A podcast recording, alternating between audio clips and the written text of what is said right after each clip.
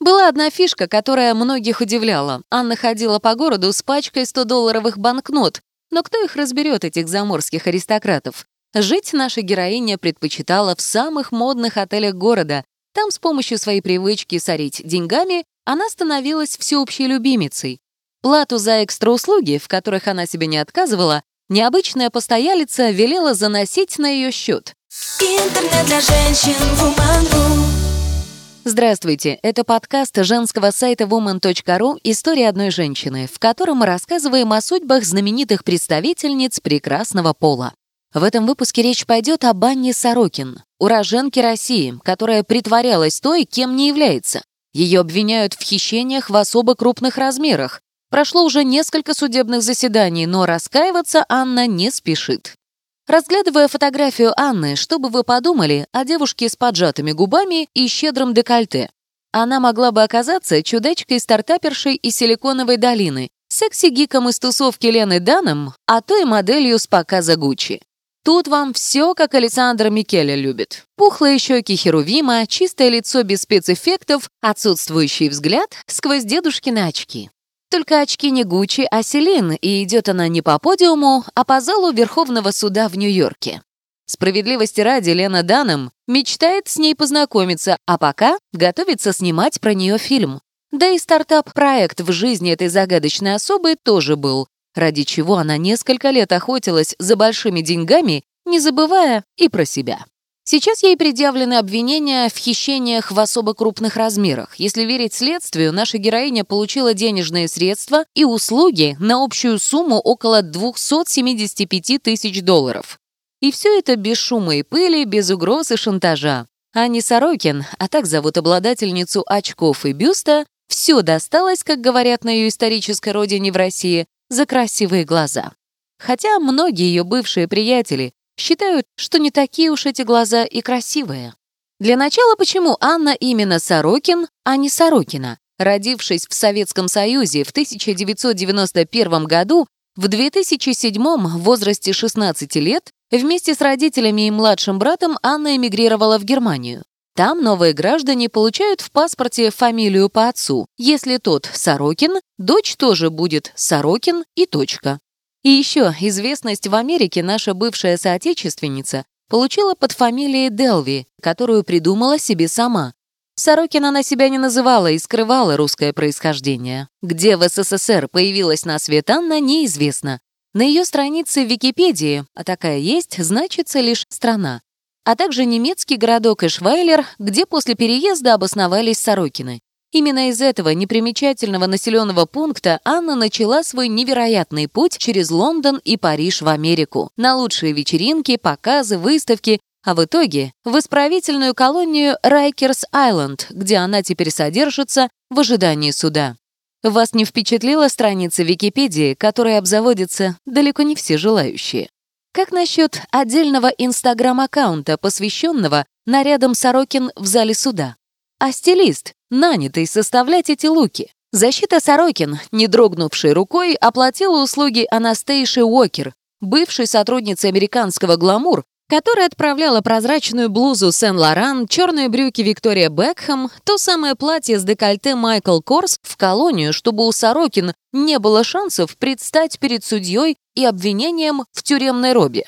Тот сподек, адвокат Анны и вовсе жаждал обуть ее в лодочке на высоких каблуках но надзорная служба запретила. Это может быть опасно. Для наших нервов уж точно. Семья Сорокиных уезжала из России явно не от хорошей жизни, а в поисках ее.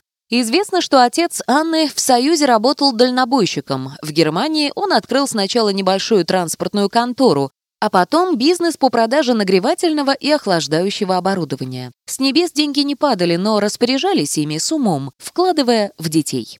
Распрощавшись со школой, образование Анна решила продолжить в Лондоне, в Central St. Martins, излюбленном колледже модников, мечтающих из любителей превратиться в профи. Надолго она там не задержалась и, вылетев с курса, вернулась в Эшвайлер. Позже, устроившись в пиар-агентство в Берлине, Аня установила несколько правильных контактов и отправилась в Париж в качестве стажера в очень модный журнал Purple. В штат она не попала, но получила знакомство с людьми, чьими фамилиями будет козырять в общении с птицами высокого полета. Париж в итоге оказался не по размеру. Душа рвалась в Нью-Йорк, куда, как только была получена виза, она и отправилась. Улетала девушка налегке, фамилия Сорокин осталась в Европе. В своей новой жизни Анна была уже Делви. Наследница немецких аристократов, знаток современного искусства с солидным опытом fashion. Знакомая с крутыми европейскими стилистами, редакторами, галеристами и нацеленная на собственный бизнес в арт-сфере. Сегодня все, кто сталкивался с Анной с 2014 по 2017 год в Америке, задаются вопросом, почему они повелись. И мы снова возвращаемся к моде, ведь очевидцы сходятся в одном. Делви Сорокин безупречно разыграла свою карту, внешне производя впечатление девушки с деньгами, причем с большими. Вы когда-нибудь обращали внимание, как по-разному одеваются большие деньги? Вот миллионерша в первом поколении Дженнифер Лопес бежит в спортзал в леггинсах, но сумкой Биркин наперевес. А вот Кейт Миддлтон в джинсах Зара и сапогах Пенелопи Чилверс, которым пошел 15-й годок, стоит в очереди кассе аутлета. Обе по-своему королевы, но между ними океан, и не только в географическом смысле. Будущий супруг Лопес Алекс Родригес тоже любит принарядиться, как Дэнди лондонский, в то время как уроженцы Лондона, братья Уильям и Гарри в своих вытянутых на коленках джинсах с точки зрения стиля и в подметке ему не годятся. Гарри так и вообще светит дырявыми подошвами на важных мероприятиях. «Принц» называется.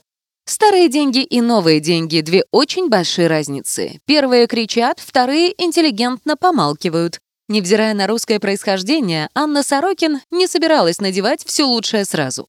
В образе Делви она не могла себе позволить показную роскошь. Одевалась, как и подобает, той, которой ничего никому не надо уже доказывать. Расслаблена и нарочито просто. Днем ее чаще всего видели в спортивных леггинсах и кроссовках, а вечером в простых с виду черных платьях и потертой кожаной куртке. У нее были другие ценности и большая мечта открыть собственный культурный центр и выставлять там современных творцов вроде Трейси Эмин и Джеффа Кунса. Это должна быть не просто галерея искусства, а целый комплекс, чтобы и выставочные залы, и мастерские, и несколько ресторанов, и даже немецкая пекарня. Большой мечте — большой бюджет. На деле его не было, но не на словах. О своей родне Делви почти не говорила, как и подобает девушке из хорошей семьи. Кто-то утверждал, что она из семьи антикваров из Кёльна. Несколько человек уверяло, что им рассказывалось об отце-олигархе, занимавшемся поставками газа из России. Были те, кто лично от Анны слышал, что у ее папы серьезный бизнес по производству солнечных батарей. Была одна фишка, которая многих удивляла. Анна ходила по городу с пачкой 100-долларовых банкнот, но кто их разберет, этих заморских аристократов? Жить наша героиня предпочитала в самых модных отелях города. Там с помощью своей привычки сорить деньгами она становилась всеобщей любимицей. Плату за экстра-услуги, в которых она себе не отказывала, необычная постоялица велела заносить на ее счет. Что же касается оплаты своего проживания, в качестве исключения она просила дождаться банковского перевода. Якобы обстоятельства не позволяли ей предоставить на ресепшн кредитную карту, чтобы заморозить нужную сумму. Поскольку речь шла о длительном пребывании, ей шли навстречу. Разве можно было заподозрить, что человек без денег станет месяцами жить в отеле, сутки в котором стоят 400 долларов? Делви регулярно выбиралась за пределы Манхэттена на вечеринки в Сан-Франциско, биеннале в Венецию или швейцарский арт-базель. Уважала жесткий люкс и частные самолеты. Могла с непринужденностью царицы предложить кому-то из обеспеченных знакомых, а других не держала, оплатить ее номер и билеты на самолет, пообещав вернуть деньги. Их она обычно не возвращала. Обманутым знакомцам было неловко поднимать тему долга, ведь речь шла о каких-то нескольких тысячах долларов. Но вернемся к мечте. При том, что по воспоминаниям окружающих Делви не обладала харизмой голливудской суперзвезды или тактом истинной леди, она сформировала вокруг себя узкий, но убедительный круг финансистов, советников и пиар-специалистов, которые помогали ей с идеей культурного центра. Было решено не мелочиться и основать Анна Делви Foundation, фонд Анны Делви. Название она посчитала нарциссическим, но одобрила. Было найдено просторное многоэтажное помещение, и дело оставалось за малым — оплатить недвижимость. Анна подала заявки на кредит в две крупные финансовые структуры. Ей требовалось пару десятков миллионов долларов, Столько же, по ее словам, у нее уже было. Она предоставляла подтверждающие документы и даже контакт советника по финансам своей семьи в Европе. В обоих местах кредит не одобрили, зато была отработана любопытная финансовая схема. Один из банков запросил сумму залога, которую Анна получила во втором банке, попросив расширить ей кредитную линию. Получив требуемые 100 тысяч долларов, банк приступил к проверке, прежде чем предоставить нужные Анне миллионы. Она спасовала и забрала деньги, как и свою заявку на кредит. Сумма была небольшой и не маленькой, несколько десятков тысяч долларов. Их она использовала, чтобы оплатить свой счет в отеле, в котором жила уже который месяц. Поскольку кредитку она так и не предоставила, пришлось все-таки съехать в другой отель. Надолго она уже нигде не задерживалась, потому что везде сулила мифические банковские платежи. Такой был обещан и лондонскому пиар-специалисту, который занимался брендингом ее центра, а также еще нескольким людям из ее окружения. Веревочка не могла виться вечно, и красивая легенда о немецких миллионах начала расползаться, как старый свитер. Один из друзей, который погулял с компанией самых-самых на дне рождения Анны в ее любимом ресторане, потом получил оттуда звонок с требованием предоставить ее контакты, ведь праздник так и не был оплачен. Затем случился эпический вояж в шикарный марокканский отель «Ла Мамония», сутки пребывания от 7 тысяч долларов, куда Анна решила за свой счет вывести несколько своих приятельниц. Через несколько дней у нее потребовали кредитную карту, которую Делви снова не собиралась предоставлять, да и толку-то, кредитка не проходила. Анна попросила, чтобы свою карту дала знакомая, фоторедактор журнала Vanity Fair, которая и оплатила в результате общий счет в размере 62 тысяч долларов. Столько она не зарабатывала и за год. Анна обещала все вернуть, но в Нью-Йорке, спешно съезжая из одного отеля в другой, она так и не дала четких ответов, когда же наступит час расплаты. Для нее самой он пробил осенью 2017 года, когда ее арестовали в Лос-Анджелесе. Туда Анна улетела в эмоциональном раздрае, чтобы отдохнуть в рехабе. Ей были предъявлены обвинения в хищениях и предоставлены доказательства того, что в течение нескольких лет девушка подделывала чеки, обналичивая указанные в них суммы, пока эти чеки не успевали признать недействительными. Прошлым летом защита Делви пыталась добиться для нее срока не более трех лет, однако им было отказано. Судья была возмущена отсутствием у подсудимой раскаяния. Если Анну признают виновной по всем предъявленным статьям, ей светит до 15 лет. Однако вот уж где наша не пропадала. Сорокин, кажется, совсем этого не боится.